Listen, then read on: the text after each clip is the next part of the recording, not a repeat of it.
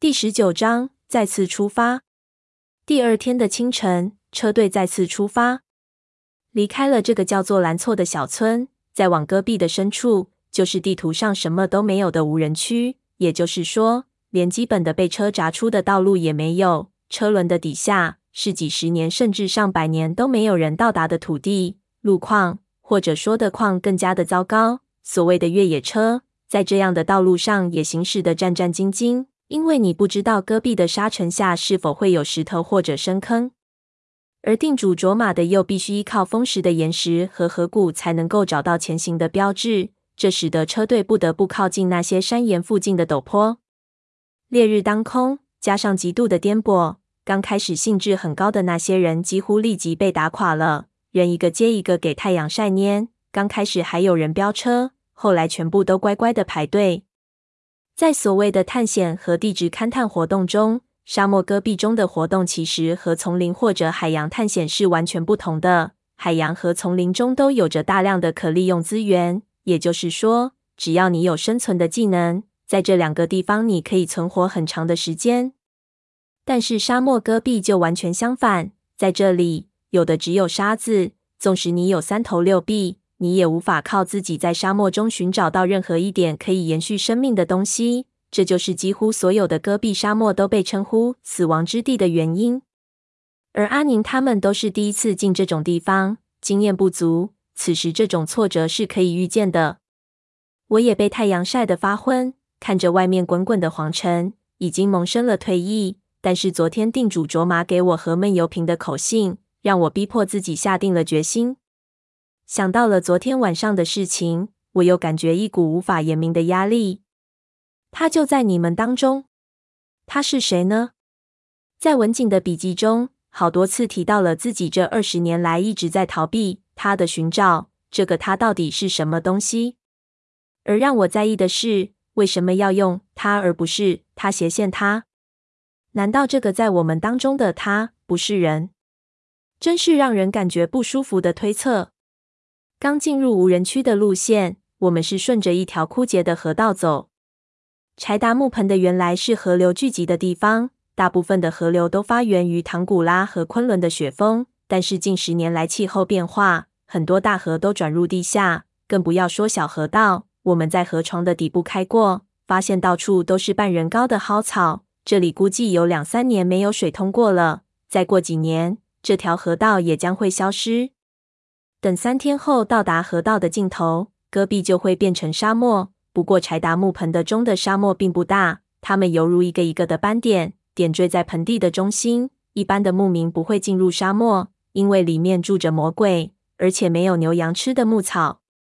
定主卓玛说，绕过那片沙漠，就是当年他和文景的队伍分开的盐山山口。那里有一大片奇怪的石头，犹如一个巨大的城门，所以很容易找到。再往里就是沙漠、海子、盐沼交汇的地方。这些东西互相吞噬，地貌一天一变，最有经验的向导也不敢进去。不过阿宁他们带着 GPS。这点他们倒是不担心，虽然扎西一直在提醒他们，机器是会坏掉的，特别是在昼夜温差五十多度的戈壁上。顺着河道开了两天后，起了大风。如果是在沙漠中，这风绝对是杀人的信风。幸好在戈壁上，它只能扬起一大团黄沙。我们车与车之间的距离不得不拉大一百米以上，能见度几乎为零，车速也满到了最低标准。又顶着风开了半天后，车和驾驶同时就到达了极限，什么也看不到，什么也听不到，无线电也无法联络，已经无法再开下去了。高加索人并不死心，然而到了后来，我们根本无法知道车子是不是在动，或者往哪里动，他只好停了下来，转了方向，侧面迎风，防止沙尘进入发动机，等待大风过去。车被风吹得几乎在晃动。车窗被沙子打得哗啦啦作响，而我们又不知道其他车的情况，这种感觉真是让人恐惧。我看着窗外，那是涌动的黑色，你能够知道外面是浓烈的沙尘，而不是天黑了。但是毫无办法。在车里等了十几分钟后，风突然又大了起来，我感觉整个车子震动了起来，似乎就要飞起来一样。高加索人露出了恐惧的神色，他看向我说：“你以前碰到过这种事情没有？”我心说：“怎么可能？”看他惊慌的样子，就安慰他说：“放心，路虎的重量绝对能保护我们。”可是才刚说完，突然“咣当”一声巨响，好像有什么东西撞到路虎上，我们的车整个震了一下，警报器都给撞响了。我以为有后面的车看不到路撞到我们了，忙把眼睛贴到窗户上。高加索人也凑过来看，外面的黑色比刚才更加的浓郁，但是因为沙尘是固体，所以刮过东西的时候会留下一个轮廓。如果有车，也可能能看到车的大灯。然后却外面看不到任何车的灯光。我正在奇怪，高加索人却突然怪叫了起来，抓住我往后看。我转过头，就看到我们的另一面的车窗外的沙尘里，不知道什么时候出现出一个奇怪的影子。车窗外的黑色影子模糊不清，但是显然贴的车窗很近，勉强看去似乎是一个人影。但是这样的狂风下，怎么会有人走在外面？这不是寻死吗？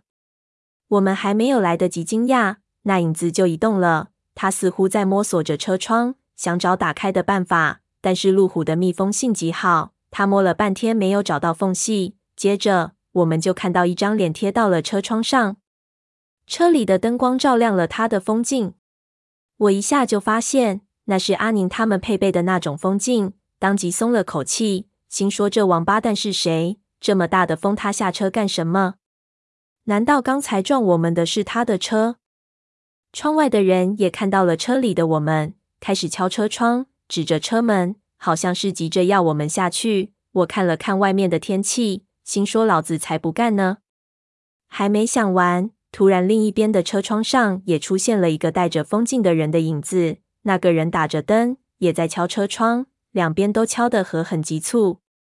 我感觉到不妙，似乎是出了什么事情。也许他们是想叫我们下去帮忙，于是也找出斗篷和风镜戴起来。高加索人拿出两只矿灯，拧亮了递给我。我们两个深吸了口气，就用力的打开车门。一瞬间，一团沙尘就涌了进来。我虽然已经做好了准备，但是还被一头吹回了车里，用脚抵住车门，才没有让门关上。第二次用尽了吃奶的力气，低着头才钻了出去，被外面的扶柱拖了出来。而另一边下车的高加索人直接就给刮到在的，他的叫骂声一下给吹到十几米外，四周全是鼓动耳膜的风声和风中灰尘摩擦的声音。这声音听来不是很响，却盖过其他所有的声音，包括我们的呼吸声。脚一落到外面的戈壁上，我就感觉到了不对劲，地面的位置怎么抬高了？用力弓着身子以防被风吹倒，我用矿灯照向自己的车。这一看我就傻眼了，我操！车的轮子一半已经不见了，车身斜成三十度，到脚蹬的部分已经没到了河床下沙子里，而且车还在缓慢往下陷。这里好像是一个流沙床，难怪车子怎么开都开不动了。没有车子，我们就完蛋了。我一下慌了，忙上去抬车，但是发现一踩入车子的边缘，就有一股力量拽着我的脚往下带。好像水中的漩涡一样，我赶紧跳着退开去。这时候，一旁刚才敲我们窗的人就拉住我，艰难的给我做手势，说车子没办法了，我们离开这里，不然也会陷下去。他包得严严实实的，嘴巴裹在斗篷里。我知道他同时也在说话，但是我什么都听不见。我不知道他是谁，不过他手势表达的东西是事实。于是我点了点头。用手势问他去哪里，他指了指我们的后车盖，让我拿好东西，然后做了个两手一起向前的动作。这是潜水的手语，意思是搜索。看样子在车里的很多人如果不下车，肯定还不知道车已经开进了流沙床。我们必须一路过去通知他们，不然这些路虎会变成他们价值一百多万的铁棺材。我朝那个人点了点头，做了个 OK 的手势。就打开车后盖，取出了自己的装备，几乎是弓着身子、驼背一样的完成这简单的事情。此时，其实我的耳朵已经被轰麻了，四周好像没了声音，一片的寂静，这有点看默片的感觉，一部立体的默片。关上车盖的时候，我就看到我们的车后盖已经凹陷了下去，好像给什么庞然大物擦了一下一样。我想起了车里的震动，就用矿灯朝四周照了照，然而什么都看不到，只有高加索人催促我快走的影子。我收敛心神，心说也许是刮过来的石头砸的，就跟着那几个影子蜷缩着往后面走去。走了八十几米，我感觉中的八十几米，也许远远不止。我们就看到下一辆车的车灯，这辆车已经翘起了车头。我们上去，跳到车头上，发现里面的人已经跑了出来。我们在车后十几米的地方找到了他们，有一个人风镜掉了，满眼全是沙子，疼得大叫。我们围成风墙，用毛巾把他的眼睛包起来。我们扶着他起来，继续往前。很快又叫出了一辆车，车里三个家伙正在打牌。我们在车顶上跳了半天，他们都没反应。最后，我用石头砸裂了他们的玻璃。此时，半辆车已经在河床下面了。把他们拖出来后，风已经带到连地上的石头都给刮了起来。子弹一样的硬块不时地从我们眼前掠过去，给打中一下就完蛋了。有一个人风镜给一块飞石打了一下，鼻梁上全是血。有人做手势说不行了，再走有危险。我们只好暂时停止搜索，伏下来躲避这一阵石头。几个人都从装备中拿出坚硬的东西。我拿出一只不锈钢的饭盒挡在脸上，高加索人拿出了他的圣经，但是还没摆好位置，风就卷开了书页，一下子所有的纸都碎成了纸絮，卷的没影了。他手里只剩下一片黑色的封面残片。我对他大笑，扯起嗓子大喊：“你这本肯定是盗版的！”还没说完，一块石头就打在了我的饭盒上，火星四溅。饭盒本来就吃着风的力道，一下我就抓不住，消失的没影了。我吓了个半死，这要是打到脑袋上，那就是血花四溅了，只能抱紧头部，用力贴近地面。这个时候，突然就是四周一亮，一道灼热闪光的东西就从我们的一边飞了过去，我们都给吓了一大跳。我心说：“我操！”什么东西这么快？还没等我反应过来，前面又是三道亮光闪起，朝我们飞速过来，又是在我们身边一掠而过。接着我就闻到一股熟悉的气味，那是镁高温燃烧的气味。心里立即知道了闪光是什么东西，那是给裹进风里的信号弹。我不禁大怒，心说是哪个王八蛋，是哪只猪在这中天气下，在上风口放信号弹？怕风吹不死我们，想烧死我们吗？时速一百六十公里以上，千度高温火球打中了，恐怕会利毙。但是转念一想，就知道不对了。这批人都训练有素，怎么可能会乱来？在探险中，发射信号弹是一种只有在紧急的时候才会使用的通信方式，因为它的传播范围太广，弹药消耗大，一般只有在遇到巨大的危险。或者通信对象过于远的时候才会使用。现在在这么恶劣的条件，他们竟然也使用了信号弹，那应该是前面出了什么状况。我看一眼四周的人，他们都和我有一样的想法，我就做了个手势，让三个没受伤的人站了起来。我们要往那里去看看。如果他们需要帮忙，或者有人受伤，不至于没有帮手。